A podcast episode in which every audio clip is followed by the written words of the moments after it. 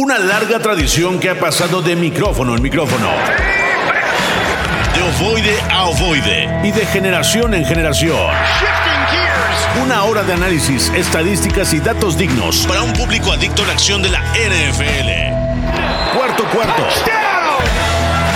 Con Rafa Torres Patotas, Eduardo Hernández, Omar Guerrero y Rodrigo Fernández de la Garza Fo. W Deportes, la voz de la NFL. Saludos amigos, bienvenidos a una emisión más de Cuarto Cuarto a través de W Deportes y por supuesto a través de nuestros servicios de streaming.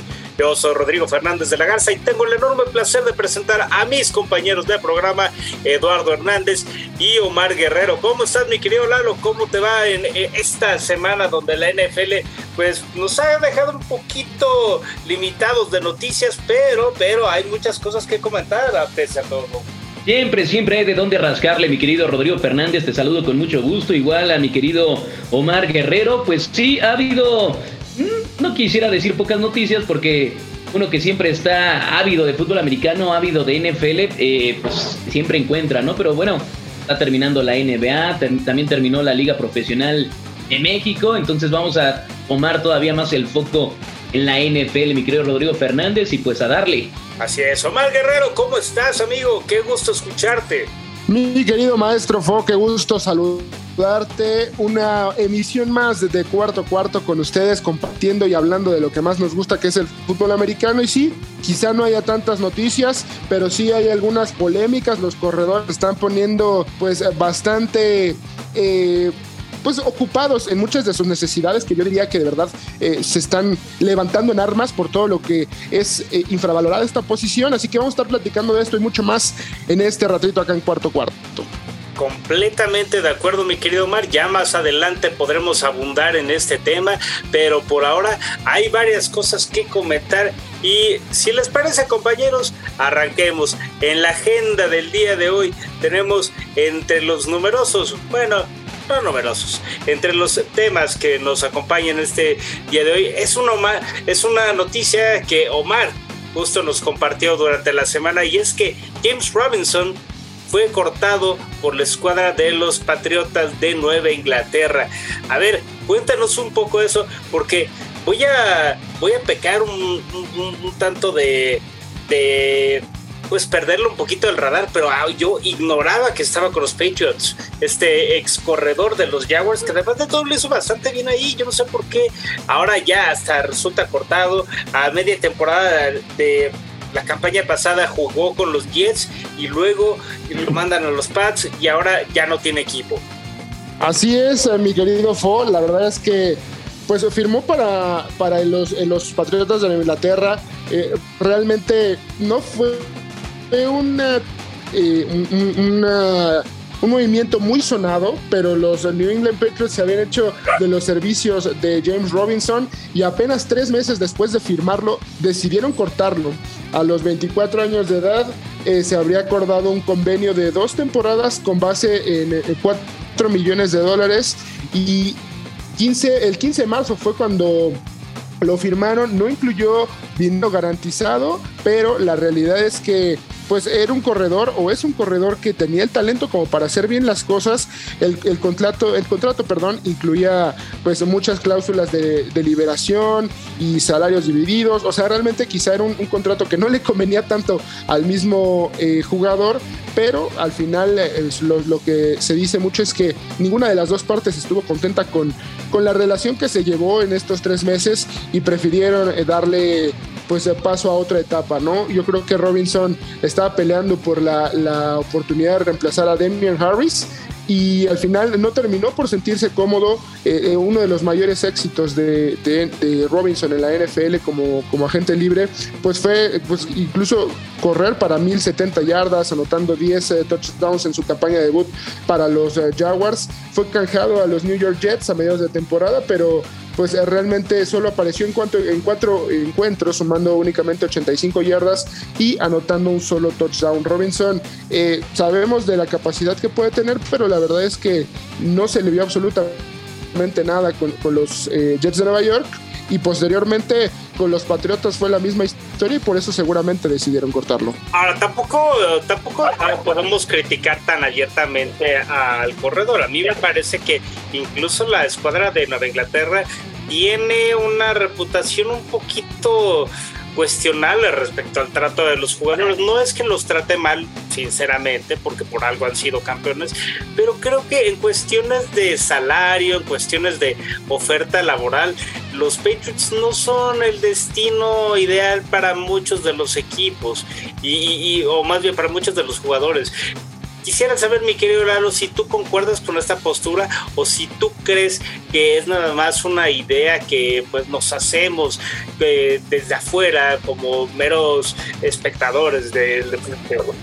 No, sí, coincido totalmente. Eh, y de hecho yo sí creo que es un mal destino para los jugadores, y sobre todo desde que se fue Tom Brady, que Tom Brady era como el catalizador, el que le decía a los jugadores, aguanta, aguanta, yo sé que es difícil eh, sostener o, pues aguantar a, Bill Belichick y sus modos, porque no son los mejores modos, todo el mundo lo sabe que pues rige ese equipo con puño de hierro, entonces no es fácil para los jugadores llegar a ese equipo, pero cuando estaba Tom Brady pues era un poco más sencillo porque era ese catalizador Tom Brady que podía decirte, aguanta, vale la pena, vamos a conseguir un anillo de Super Bowl y por eso los jugadores aguantaban esas situaciones. Ahora que ya no está Tom Brady, ahora que ya ir a Nueva Inglaterra no es sinónimo de ganar campeonatos, pues se complica más la situación.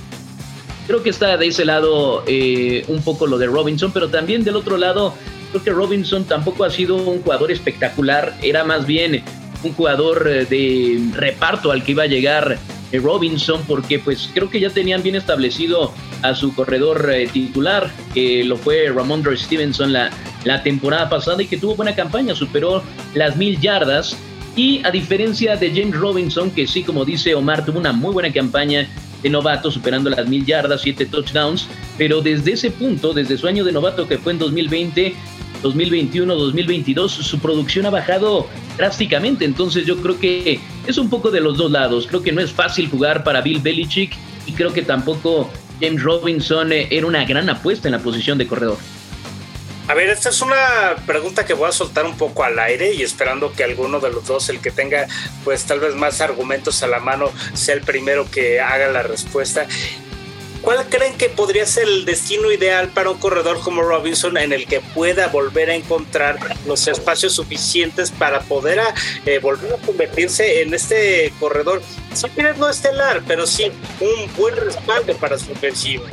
Mm, pues tal vez los Cowboys, ¿eh? ya que no está Zeke Elliott eh, y que pues Tony Pollard tiene esta situación de, la lesión, no sabemos cómo vaya a regresar. Creo que James Robinson podría estar bien atrás de, un Tony Pollard y tal vez agarrar un segundo aire. No sé, ¿tú, qué piensas, mi querido Omar? Pues yo, yo creo, digo, independientemente que tengan a Cam Makers, me parece que el, equipo de los Rams no podría ser una mala opción. Debido, todos conocemos la situación de los Rams que ahorita van a estar mendigando agentes libres y, viendo de todo lo que empeñaron la casa por la ventana después de conseguir el Super Bowl, me parece que creo que no sería una mala opción. Eh, incluso eh, no tienen tanta profundidad en esa posición, únicamente cuentan con Cameron, Evans, Ronnie Rivers, la franquicia de los eh, Ángeles Rams, y no me parece una opción descabellada, sobre todo porque pues lo que buscan a veces los Rams son jugadores ya hechos, lejos de querer formar talento.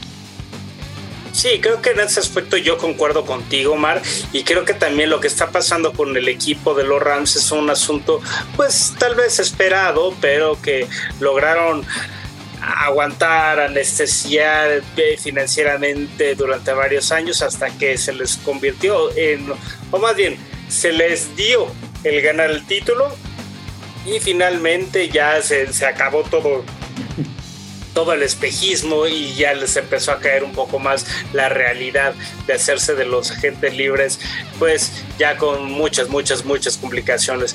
En fin, más allá de abundar en eso, la situación de James Robinson no pinta clara, no pinta prometedora y tampoco creo que vaya a ocupar ahora ni siquiera el rol de un segundo corredor. Me parece que si llega un equipo va a ocupar la posición hasta de tercer corredor. Y ahí no me parecería tan extraño verlo en una escuadra como los Browns, que si llegara a los Browns me parecería una interesantísima adición porque sería darle pues todavía más armas terrestres al equipo, aunque también seamos honestos, el equipo de los Browns pues no, no es... Eh, no le va a dar la fortaleza al juego terrestre como en otros años porque ahorita lo que quieren es fortalecer el juego de Sean Watson y sobre todo eh, la capacidad aérea de esta franquicia. No sé si alguien más quiera agregar algo respecto al tema o si les interesa que vayamos a otro aspecto de esta misma semana. Solamente mencionar que pues sí ha bajado su, su producción desde su año de novato a la fecha, pero todavía es un corredor muy, muy joven que creo que sí podría tener un segundo aire en una buena opción, o sea, en un, en un destino ideal creo que podría agarrar un segundo aire. Y pues ser tal vez, ¿sabes qué? Como otro ex corredor del equipo de los Jacksonville Jaguars que parecía que se iba a perder un Leonard Fournette que llegó a Tampa Bay y agarró su segundo aire, no hay que descartarlo completamente de acuerdo con ese punto. Y justo Lo, que decía Fono, me parece que no, no, no había pensado en, los mismos eh, Browns, lo que, lo que en su momento llegó a ser Karim Hunt, ¿no? El 1-2 con, con Nick Chop. Ahora que ya no está Karim Hunt, otra vez podrían apostar por ese tipo de, equipo de situaciones. ¿no? Exactamente, o sea, son, son dos corredores muy buenos quizá Hunt un poco más conflictivo en la liga ya después de todo lo consabido con, con Kansas City, pero los últimos años fueron muy buenos de Hunt y yo creo que si eh, los Browns quisieran hacerse otro poco de, un corredor eh, poderoso, Robinson podría ser una buena opción, aunque me parece que por el tema de, de, de Sean Watson, quizá no quieran ir tanto por ahí para ya poder establecerse bien con su mariscal de campo. Pues sí, vamos a ver qué es lo que le depara el futuro a James Robinson. Es un buen jugador, es muy joven, tiene muchísimo eh, talento que explotar o que redescubrir y sobre todo lo importante, eh, cuenta con las suficientes herramientas para poder regresar a tal vez no ocupar los eh, primeros renglones de la élite, pero tal vez sí ocupar uno de los apoyos más importantes dentro de la franquicia que pueda llegar y que pues esperemos por el jugador que sea uno que le pueda dar suficiente futuro a su eh, pues, a su trayectoria. En fin continuamos con el siguiente tema y nos vamos ahora con algo que se dio tal vez de una manera un poquito pues eh, superficial en la liga. Y es que en la semana Joe Burrow le preguntan qué es lo que él considera como el talento élite en la posición de quarterback dentro de la liga. ¿Quién es el mejor mariscal de campo en toda la NFL? Y él responde sin mayor miramiento que Patrick Mahomes es el mejor, que no hay mayor duda. Posteriormente a eso, Jamar Chase, su compañero, el receptor, le responde, eh, ¿Pat quién? Y justo el día de ayer que entregaron los anillos de Super Bowl a la escuadra de los Chiefs, le responde Patrick Mahomes, eh, este Pat, y le presume los dos anillos de Super Bowl.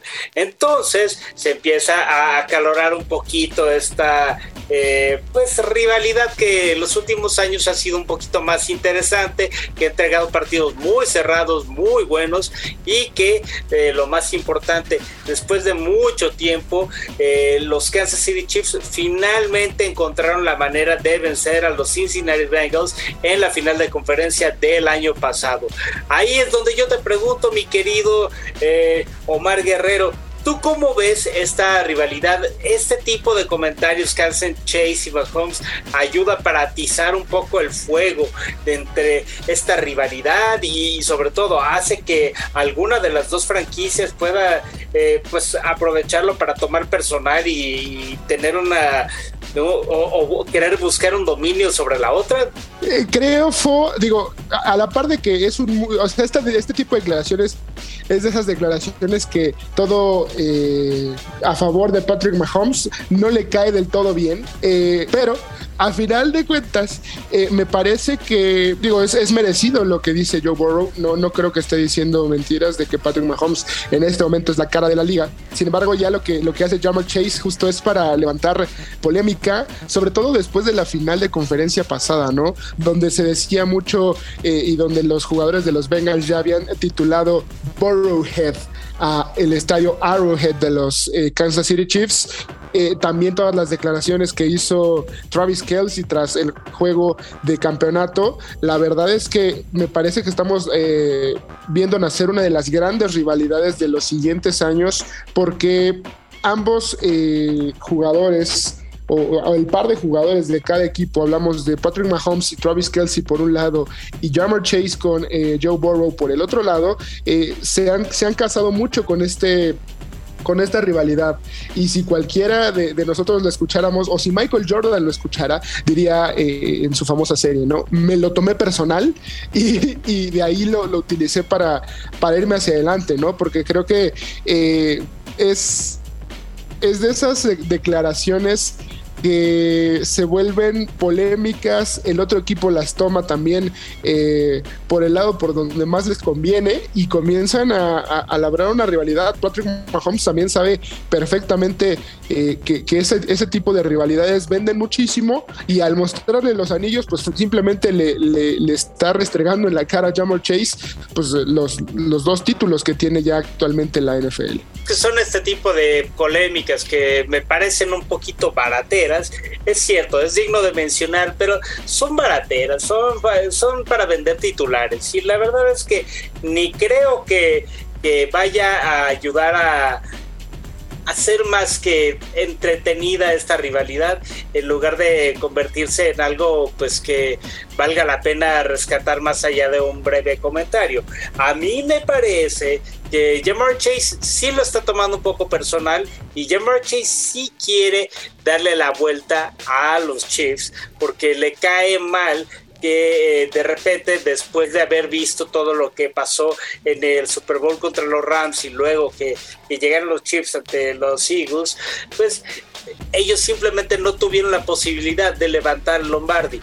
Pero creo que Chase sí está tomándose esto, como bien diría Michael Jordan, personal y lo que creo es que va a convertirse en una posibilidad de ver que Jamar Chase va a querer hacer algo mucho más importante que eso, porque ya conocemos el compromiso de, de Mahomes y Burrow en el campo, pero lo de Chase sí suena como algo que le interesa dar la vuelta. No sé si estoy pecando de especulaciones, pero me gustaría, Lalo, que tú seas quien me diga qué tanto tengo razón o qué tan absurdo se escucha lo que menciono. No, nada absurdo, amigo. De hecho, coincido, coincido contigo en que este, este hecho de que Lamar, eh, perdón, este Chase haya puesto eso en sus redes sociales y que Patrick Mahomes haya respondido eh, con esa imagen ya con sus dos anillos de, Super Bowl, no, no aumenta esta gran rivalidad. Esto sí ya es una gran rivalidad. Es, me parece, la nueva gran rivalidad de la conferencia americana, lo que fue en su tiempo un Tom Brady con eh, un Peyton Manning porque pues ya se han enfrentado en varias ocasiones, en dos finales de conferencia. Entonces, eh, creo que ya por sí sola esta rivalidad ya pesa mucho en la NFL. Pero estoy hablando de la rivalidad, sí, Kansas City contra mm, Cincinnati Bengals, pero sobre todo de esta nueva rivalidad en las caras de las franquicias que son Patrick Mahomes y Joe Burrow.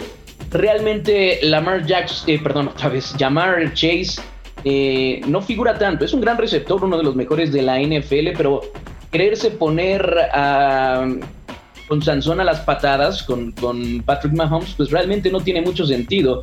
Y hasta Patrick Mahomes lo pudo haber ignorado olímpicamente y nada hubiera pasado realmente, porque ni siquiera es un jugador de la defensiva que se enfrente a Patrick Mahomes, que le diga, voy a interceptar, no voy a dejar que pases. No, es un jugador que está dentro del terreno de juego cuando Patrick Mahomes está fuera del terreno de juego. Entonces, me parece que es un más sinsentido de, de, llamar, de llamar Chase que no abona a esta gran rivalidad, que sí ya es una gran rivalidad, pero que llamar Chase no figura en esa, en esa rivalidad, más que en su papel secundario como arma de Joe Burrow.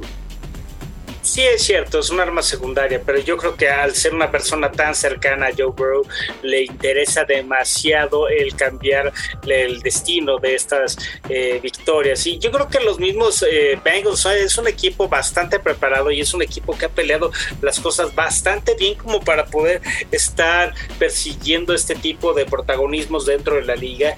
Y lo que sí creo es que antes de estar dándole tanto juego a las palabras, creo que tendrían que, dedicar esfuerzos de sobra a vencer a los equipos que tienen como rivales, porque yo creo que los Bengals dieron una gran temporada la pasada, pero dieron suficientes. Sí, sí, sí, es un gran equipo, eso no tiene, no, no, no, es en tela de juicio. Lo que sí creo es que también cometieron suficientes errores como para no haber llegado al Super Bowl. Y no lo digo por el partido contra Kansas City. Yo creo que es un equipo que tuvo suficientes titubeos durante la campaña pasada como para no poderle creer tanto la posibilidad de repetir en el Super Bowl. Y es que a mí me gusta mucho el equipo, pero eh, hay demasiado respeto por las armas ofensivas y defensivamente, aunque tienen con qué, no se le ha dado el peso que merece el equipo para poder trascender dentro de una liga donde está tan bien eh, calculado el esfuerzo por parte de los Kansas City Chiefs, porque los Chiefs, es cierto, pueden no tener el equipo defensivo más espectacular, pero niégame que no hay un equipo que llegando a la yarda 20 sea tan efectivo como los Chiefs. Y habla tanto ofensiva como defensivamente. Sí, o sea, yo realmente en la conferencia americana eh, veo a Kansas City arriba eh, como el gran favorito, pero abajo vienen los Cincinnati Bengals. Y podremos hablar de los cambios, eh, mi querido Mar Guerrero, de los cambios que han habido en los últimos años en que ha estado Patrick Mahomes y Joe Burrow en sus respectivos equipos, pero realmente la constante y lo que nos debería interesar es que mientras estos dos extraordinarios corebacks, porque Joe Burrow también es un gran coreback, ya ha demostrado de lo que está hecho y trajo un equipo, eh, resurgió un equipo de la nada, porque los, los Cincinnati Bengals eran nada antes de que eh, llegara Joe Burrow a, esa franquicia. Entonces, mientras ellos dos estén en la posición de coreback, mi querido Mark Guerrero, no sé tú qué opines, va a ser una gran rivalidad y siempre los vamos a tener como en el top 5 para llegar al Super Bowl en la conferencia americana. No, me, parece que los dos eh, vinieron a cambiar eh, la cara de sus franquicias. Eh, si bien los Kansas City Chiefs siempre han sido de estos equipos que, son históricos dentro de la liga, me parece que lo que hizo Patrick Mahomes es cambiar la cara completamente de los, de los Chiefs, igual para, para Joe Burrow, que los puso en el mapa, porque desde las épocas donde estaba Andy Dalton, Carson Palmer, etc., Chad 85, eh, pues fueron estos momentos donde quizá eh, pues figuraban un poco los Bengals, pero incluso pues los, el Super Bowl que pierden y demás. Pero hoy en día están eh, en, un momento bien agradable de su historia, siguen intentando conseguir el primer supertazón en, en su haber. Yo creo que justo mientras estén estos dos eh, corebacks en, sus respectivas franquicias, es decir, Kansas y, el caso de Cincinnati, vamos a seguir teniendo la rivalidad. Ahora, yo creo que hay que poner suficiente atención. Yo, yo entiendo que, por ejemplo, en el caso de Eric Bienemy, no mandaba él las jugadas al 100%, sino que también lo hacía Andy Reid, pero habrá que ver qué es lo que sucede con los Chiefs en su primer año sin Bienemy. Eh, yo, sé que, en estos momentos Patrick Mahomes y toda la ofensiva de, de, los Kansas City Chiefs siguen siendo pues élite en la liga y sobre todo Mahomes mientras, mientras tenga a Travis Kelsey, pero hay que mencionarlo, los, los Chiefs eh, se deshicieron prácticamente de sus receptores de la temporada anterior, ¿no? Ya no está ni Michael Harman, ni el caso de Julius Smith Schuster, se queda, eh, pues Sky Moore, se quedan receptores que quizá no son de tanto renombre, se quedó Marqués Valdez Scatling, Kadarius Tooney, que es, entre ellos dos van a ser seguramente los que carguen con el peso de esta ofensiva. Y en el caso de los Bengals, pues todavía tienen un poco del, resabio de las dos temporadas anteriores, ¿no? No se les fueron jugadores importantes, siguen teniendo a un Joe Mixon, a Tyler Boyd, el caso de T. Higgins, obviamente Jamar Chase. Me parece que en ese sentido están muchísimo más completos y más compactos los Bengals y los Chiefs han podido sobrevivir a los años eh, sin un Tyreek Hill, que se les fue la temporada pasada, eh, se les han ido jugadores bien importantes y ahora eh, tienen ante sí otro reto de seguir convirtiéndose en la dinastía que me parece que están destinados a ser. Pues dicho esto, me parece que podemos darle cerrojo a este tema y vamos a platicar más adelante, en un par de meses todavía, de cómo funciona o cómo funcionará esta rivalidad entre los Chiefs y los Bengals. Por ahora nosotros vamos una pausa en cuarto cuarto y regresamos para seguir platicando con otro de los importantes, de los protagonistas de la AFC, y es que los Bills tienen una pequeña situación con uno de sus estelares. Ahorita les comentamos cuál es ese nombre. Turnover y hay cambio de estrategia en el terreno de juego. Volvemos a cuarto cuarto en W Deportes. Hola, hola, ¿qué tal? ¿Qué tal a todos? Eh, saludos a todos los oyentes de Cuarto Cuarto, saludos a todos los oyentes de W Radio. Soy David Blanco de American Screen Sports y os saludo como todas las semanas desde el otro lado del charco, desde Madrid, para hablaros del mejor fútbol americano. Hoy me gustaría hablaros de una buena noticia, una gran noticia para seguir estos pasos de este crecimiento de este gran deporte aquí en España, aquí en Europa, y es un poquito la visita de Xavi Gonzalo, que ha, disfrutado una de sus mejores semanas de su vida en el Hallas Stadium de Chicago. Y me gustaría hablaros de esta visita porque Xavi Gonzalo es, eh, es el coordinador ofensivo y entrenador principal de los Drags de Barcelona de la Liga de Fútbol Americano más importante de España. Eh, una liga que consta, por cierto, de 12 equipos divididos en dos conferencias de 6 equipos. Anteriormente fue entrenador de los Dragons de Barcelona en la Liga Europea de Fútbol Americano la pasada temporada. La visita de Gonzalo fue coordinada como parte del programa del mercado eh, de los mercados globales de la NFL. En 2021 los Bears fueron premiados, como todos recordaremos, con el mercado eh, español y el mercado británico del Reino Unido eh, como mercados locales e internacionales para este equipo. A través de esta iniciativa, los Bears pueden relacionar directamente a los aficionados y vender derechos de patrocinio en ambos mercados. Pues sin duda alguna esta visita eh, es importante para, por según nos ha, podido contar en varios medios aquí en España, Xavi, de cómo funciona un equipo de fútbol americano eh, por dentro, de las impresiones que eso marca y de todo lo que se puede traer aquí en la Liga Española para seguir mejorando y seguir aprendiendo. También eh, ha tenido muy buenas palabras miembros del equipo de Chicago, como el propio entrenador Matt, Matt Everflus, que ha llegado a decir que tener a Xavi aquí es realmente bueno para ambas partes, para que pueda aprender de nosotros todos los detalles de cómo llegamos a cabo nuestros negocios, las operaciones y luego la parte futbolística, la parte de esquemas y siempre es una manera estupenda de ver cómo hacen las cosas los demás. La verdad que es una gran noticia eh, para el fútbol americano español, sin duda alguna, y sigue eh, los pasos poco a poco de este crecimiento en, España, en Europa, y esa mirada que tienen los equipos de fútbol americano, poquito a poco, paso a paso, y, eh, involucrándose cada vez más en, en, los equipos españoles, en el mercado español, entendiendo cómo funciona, para que puedan desembarcar de una manera importante, como ellos pretenden, como pretende la NFL en los próximos años. Así que esto es una bonita historia, es una bonita relación y sin duda alguna eh, vamos avanzando en el buen camino para, para, que este magnífico deporte vaya teniendo cada vez más seguidores, cada vez más interés y sobre todo pues eh, podamos disfrutarlo de una manera eh, única aquí en España y, y puede marcar una, un antes y un después sin duda alguna del fútbol americano en España y en Europa. Así que con esta noticia, con esta visita de Xavi a los Chicago Bears, os dejamos. espero que os haya gustado un poquito y os vamos situando un poquito más en todo lo que ocurre aquí en el otro lado del charco. Así que muchas gracias y saludos a todos los amigos de W Radio. Saludos desde España. Hasta luego. Regresamos a cuarto cuarto, amigos. Gracias a David Blanco que nos manda, eh, por supuesto, desde España, desde Europa, el reporte de lo que está ocurriendo al otro lado del océano. Eh, nos está compartiendo qué es lo que está ocurriendo con la NFL por allá. Y por supuesto, mandarle saludos a nuestros compañeros, el Pollo, eh, Nazario Assad y también a Rafa Torres que no pudieron presentarse el día de hoy, andan un poquito ocupados con el paso de la selección mexicana, pero pronto, pronto, pronto regresarán nuevamente aquí a estos micrófonos.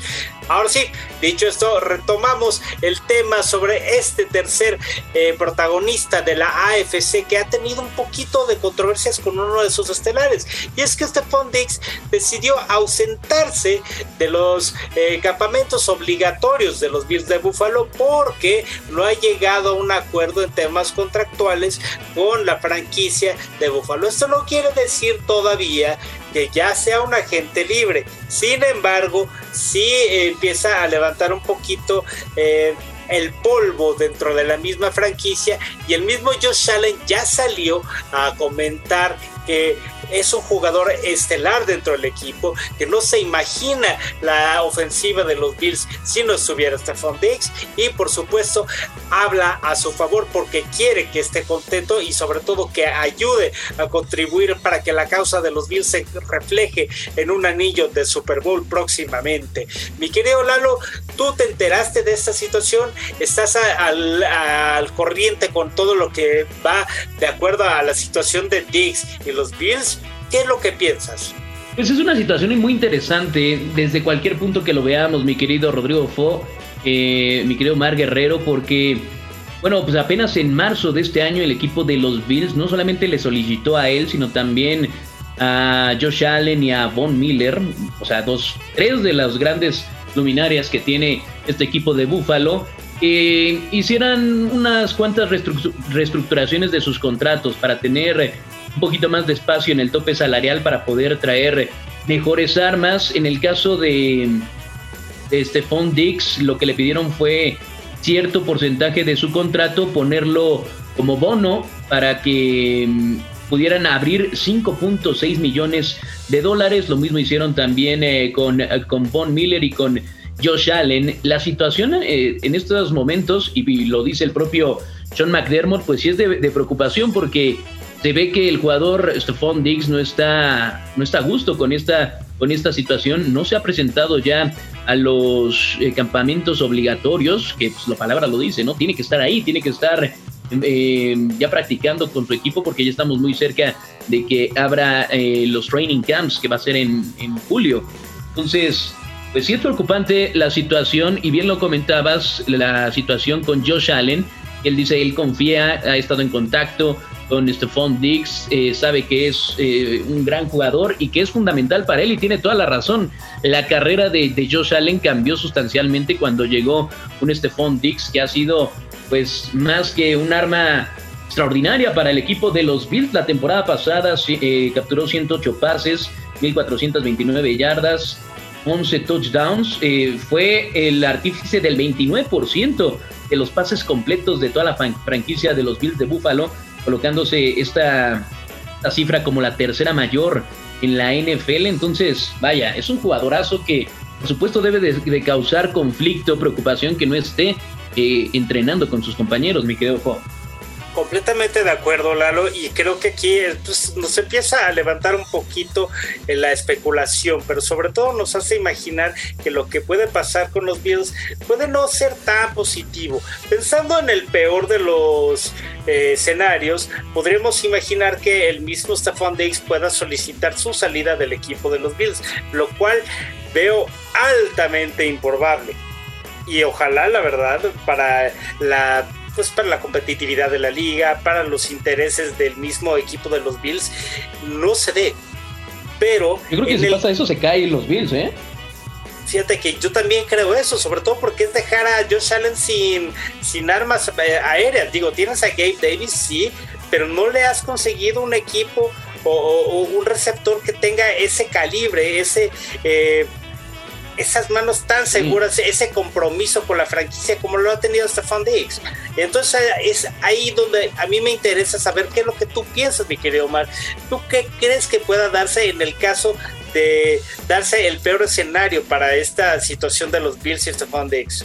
Yo creo, Fo, Lalo, que tan, tan saben los eh, Bills que se les cae el teatro si se va Stephon Diggs, que tanto Josh Allen como Sean McDermott han salido a pues defender, complacer, eh, pues digamos... calmar las aguas, ¿no? Excusar, sí, exactamente, eh, todo lo que sucede alrededor de Stephon Diggs. El mismo Josh Allen pues se ha achacado una especie de responsabilidad eh, en, esta situación. O sea, él mismo ha dicho que dice que podría hacer cosas mejor para ayudar en este proceso y, y tratar de que Stephon Dix vuelva y que sea el eh, Buffalo Bills que, deben ser, ¿no? O sea, me parece que todos eh, es como este, este chavo el que tienen que tener tranquilo porque si saben que si se sale del corral, pues también a ellos se les se les explica mucho la situación. A ninguno en, en, Buffalo le conviene porque como bien ya lo decía, ¿no?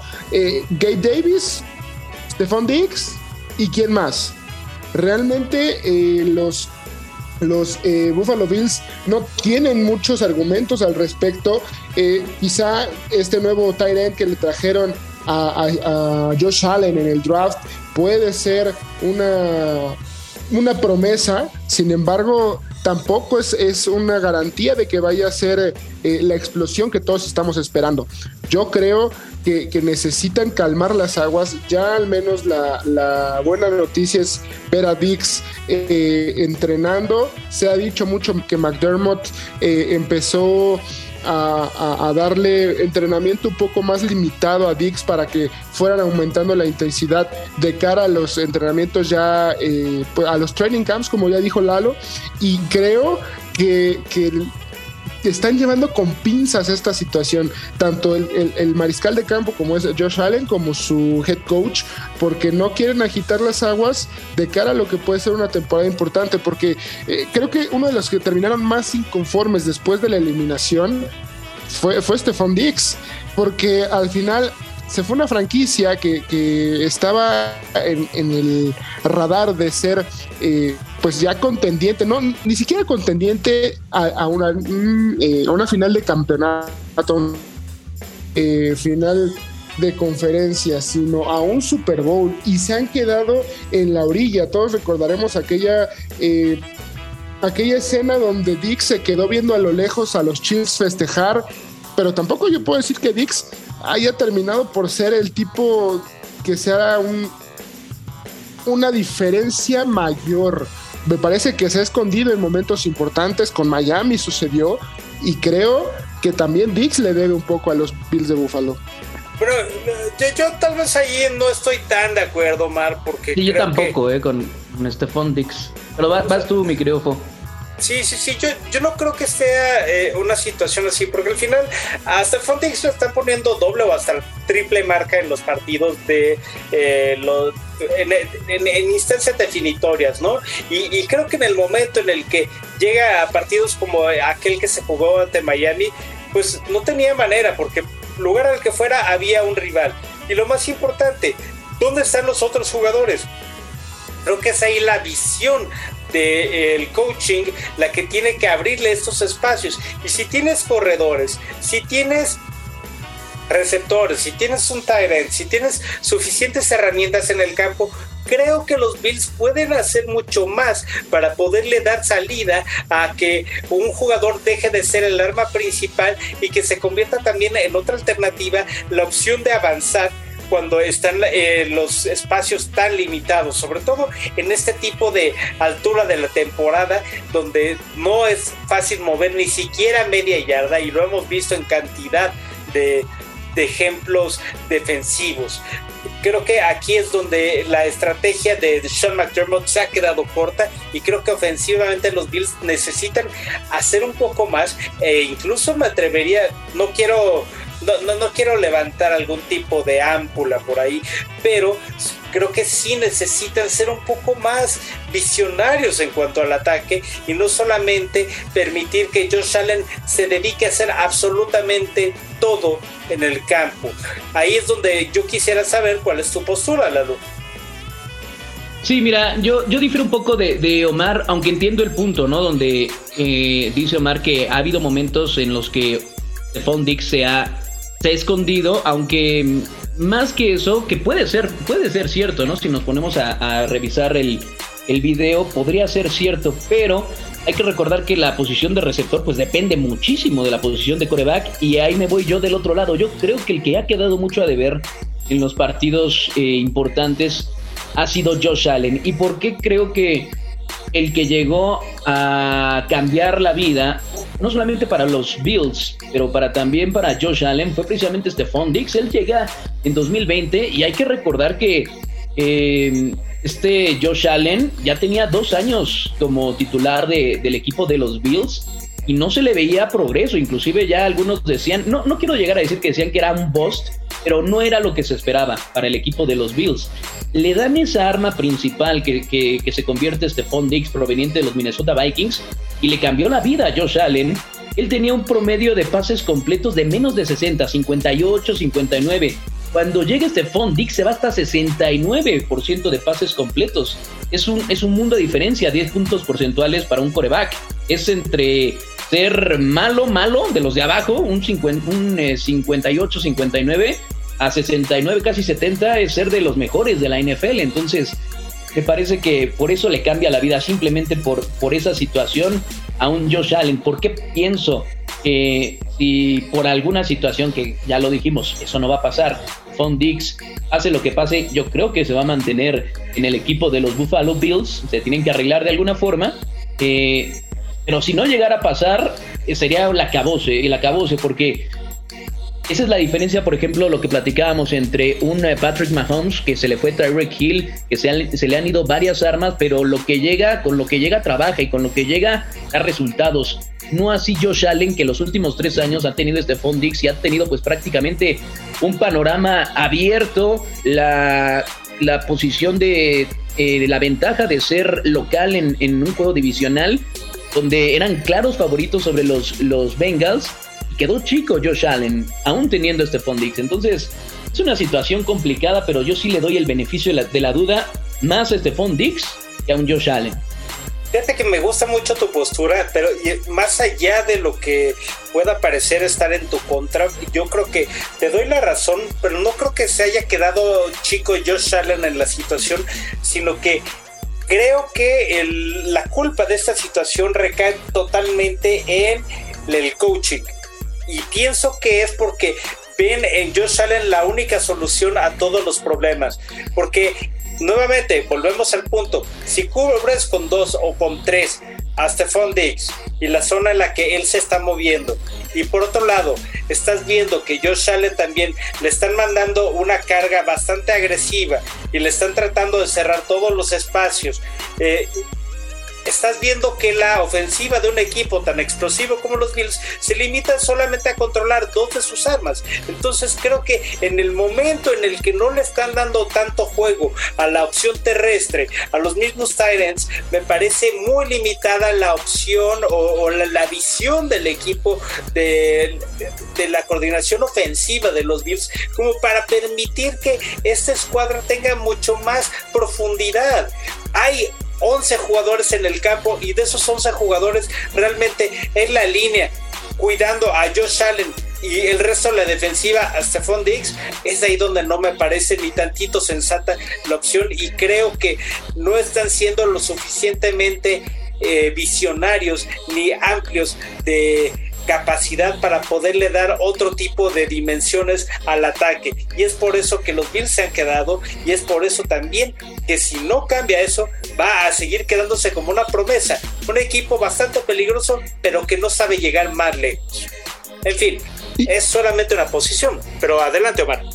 No, y es que al final, sabes, que también el armado del equipo, eh, digo, ya lo, tocábamos un poco, pero si, tú volteas a ver al, al roster, En, su momento estaba el mismo Cole Beasley, hablamos de Gabe Davis, estaba Stephon Dix, pero ni Cole Beasley ni Gabe Davis jamás terminaban por explotar. Eran receptores que quizá eran seguros, pero que no te entregaban eh, pues la seguridad que te entrega Stephon Dix. Hablábamos hace un eh, rato en el primer bloque de las opciones que tenía, por ejemplo, Joe Burrow, que tiene un T. Higgins, que tiene un Tyler Boyd y que tiene a Jamar Chase. O sea, nada más tres armas que son prácticamente del mismo calibre, quizá eh, Jamar Chase estando por, por encima de todos ellos, pero todos te regalan cierta seguridad. Y tú volteas, o sea, tú, te pones como Josh Allen a poder eh, competir y tienes a Stephon Dix, que, que vuelve a lo mismo, ¿no? O sea, hay juegos donde puede que sí se esconda, pero también entiendo el punto, ¿no? ¿Cómo no te vas a esconder o cómo pueden, puedes no lucir si te están cubriendo dos o tres defensivos al mismo tiempo? Ahí es donde me parece que el armado del equipo ha sido clave. No han sido capaces de, formarle un buen cuerpo de receptores al mismo eh, Josh Allen, que también eh, me parece que ha tenido momentos bien... Eh, bajos, o sea, donde su rendimiento eh, se ha casado mucho con el tema de, ser dominante por tierra, de ir al choque y, no ha terminado por, establecerse eh, como el coreback que todos pensarían que debe ser. Ahora, con el, nuevo eh, Tyren, ya lo hablaba, me parece que ahí están fincando, fincando mucho de sus, de sus esperanzas con Dalton Kincaid en él yo creo que lo pueden utilizar con un híbrido con dos Onox como, como, como dos Tyrants o incluso utilizando a, al mismo Kincaid como un receptor abierto. Esa puede ser una de las opciones que pueden barajar los, los Bills para ver qué puede suceder la siguiente temporada. Yo estoy de acuerdo con esa opción y de hecho muchas personas mencionan que Dalton Kincaid tiene unas opciones demasiado cercanas a las de ser un receptor más que ser un tight Pero ahí la verdad es que eh, no sé, yo no me atrevo a especular ni a favor ni en contra de los Bills. Vamos a ver qué es lo que pasa con un jugador alternativa como Dalton Kincaid. Y aún así sigo pensando que urgen de un receptor número 2 porque Gabe Davis es una muy buena alternativa, pero creo que se tilda más hacia el receptor número 3 que el receptor número 2. Es que tampoco puedes, tampoco puedes aspirar a tener a... Tienes un, receptor que está entre los cinco mejores. Yo creo que eso debe ser más que suficiente. En su tiempo lo tuvo Aaron Rodgers en Devante Adams. Eh, en su tiempo lo tuvo Patrick Mahomes con eh, Tyreek Hill y lo tiene todavía Josh Allen y creo que Gabe Davis es un muy buen receptor número dos, lo vimos en esa final de conferencia donde fue un duelo de pistoleros brilló más inclusive Gabe Davis que, que Stephon Dix, por lo mismo que ustedes comentan, ¿no? Posiblemente Stephon Dix estaba mucho más cubierto, pero yo creo que algo así como que esté casi desarmado Josh Allen, no, yo creo que con lo que tiene es para que ya hubiera dado ese brinco al menos de llegar al Super Bowl. Porque, a ver, no hay que equivocarnos tampoco. La línea ofensiva del equipo de los Bills protege mucho mejor a Josh Allen que lo que hizo la línea ofensiva en esa histórica mm, eh, carrera en postemporada donde capturaron eh, más de creo que 25 veces a Joe Burrow y aún así Joe Burrow se mantenía ahí y completaba los pases sin tener una gran defensiva. Los últimos años de, los Bills han sido de grandes defensivas. Aún así se ha quedado corto Josh Allen. Yo no le voy a dar tanto de la, de la duda, no le voy a dar un pase así como que, no, te faltan armas, no. Ha tenido armas, ha tenido buenas defensivas, tiene un buen head coach, tiene este Dix y se ha quedado corto.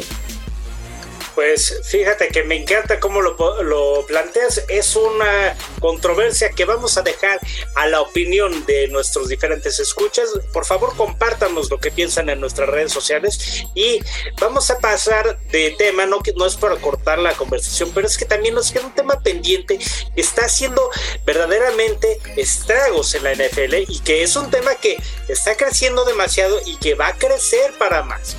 Y es que no solamente ha sido una eh, época en la que ha sido muy menospreciada la posición del corredor, se les ha olvidado que ha sido el, el, famoso caballito de batalla durante años y años y décadas incluso de la NFL, la posición del corredor. Sin embargo, estas últimas temporadas vemos más y más nombres importantes que no están recibiendo un buen dinero porque le ven como una eh, posición, pues, de poca duración, poca durabilidad, poco rentable y que además de todo ha tenido muchas lesiones y creo que el corredor ha sido una de las posiciones más castigadas en NFL, tanto físicamente como salarialmente.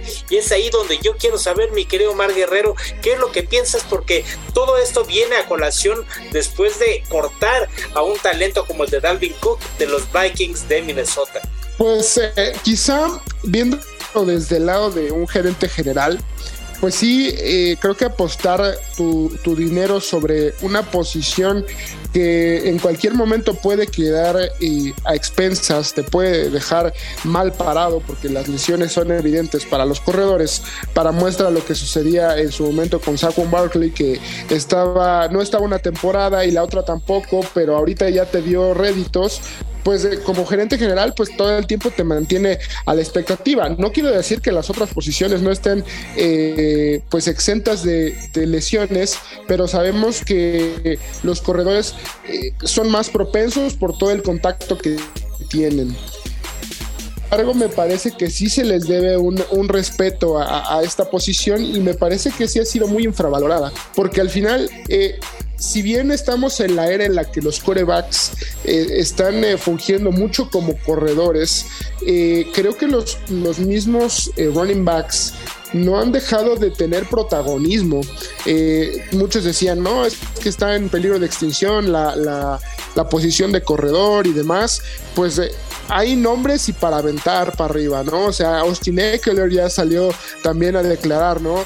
Toda la atmósfera que existe alrededor del mercado de corredores que es difícil para todos ellos, pero que hay eh, corredores muy buenos en la NFL. Está, pues obviamente, el caso de Eckler, del mismo Christian McCaffrey, hablamos de un Jonathan Taylor, tipos que son de verdad protagonistas en sus equipos y que hay veces que los mismos cargan las ofensivas de, sus respectivas franquicias. El caso de Jonathan Taylor por momentos lo llegó a hacer con los eh, Indianapolis Colts, eh, Austin Eckler dio su mejor temporada el año pasado, eh, el caso de, por ejemplo, cuando Baker Mayfield no estaba al 100% con los Browns, pues ahí estaba salvándolos la dupla de Nick Chubb con Kareem Hunt o sea, hablamos de que son eh, protagonistas del juego y no se les trata como tal por la poca durabilidad que deben tener y eso me parece que es una falta de respeto a jugadores que están poniendo en riesgo su integridad.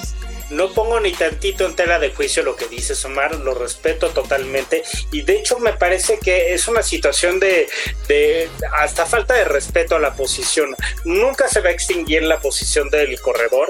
La verdad es que me parecería un absurdo total el que se considere siquiera eh, esta posibilidad. Lo que sí creo es que eh, parece que se le cierra la opción o se le cierra la cartera a los, a, los dueños cuando se trata de corredores, porque es cierto, sí que Elliot fue un mal ejemplo porque le apostaron mucho. Jerry Jones, la verdad, no hizo mal ahí, pero cuando se cansó de ver que sí que Elliot no rendía, no rendía, no rendía y al final terminó sin rendir con los Cowboys, pues finalmente todo eso se dio a raíz de que obtuvo su supercontrato. Y posteriormente, eh, lo que parece es que es una tendencia por parte de los dueños de te haces de un corredor más talentoso, más joven y que le vas a pagar con un contrato de novato, a diferencia de eh, responderle a un corredor que está bien pagado, aunque tenga un poco más de edad. Tal es la situación que ahorita los Titans, con un superestelar como es Derrick Henry, se están viendo la posibilidad de negociar su cambio a otra franquicia.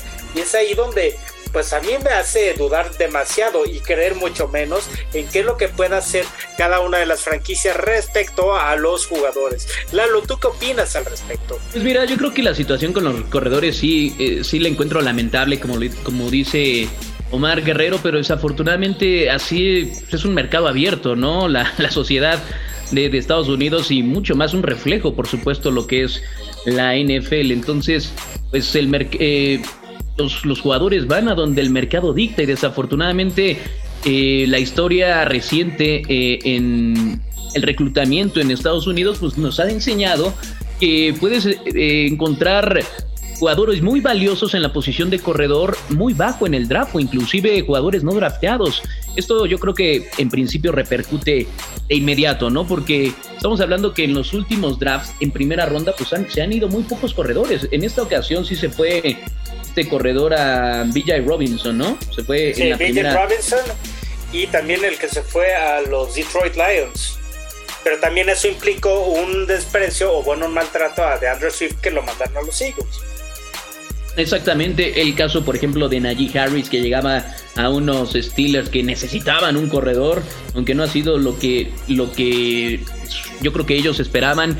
El caso por supuesto de Saquon Barkley, el caso de Zeke Elliott, pero son contados los casos cuando por ejemplo corebacks se van cuatro o cinco jugadores, no se diga cornerback, se van cinco o seis jugadores en primera ronda, defensive ends igual cinco o seis jugadores, y ya después todas las posiciones se lo reparten, pero realmente son muy pocos corredores los que se van en primera ronda, empiezas a encontrar muy buena valía en corredores en segunda, en tercera, en cuarta ronda y despuntan, pero ya de principio pues van perdiendo, ¿no? Porque esos contratos que se les ofrecen de novatos pues no son cuantiosos, no son eh, muy grandes y pues realmente es muy difícil alcanzar a otras posiciones como la de cornerback, como ya no se diga cornerback, ¿no? Que es inalcanzable, pero cornerback, defensive end, eh, que son... Eh, o receptor, por supuesto, ¿no? ¿Cuántos receptores se van en, eh, en primera ronda?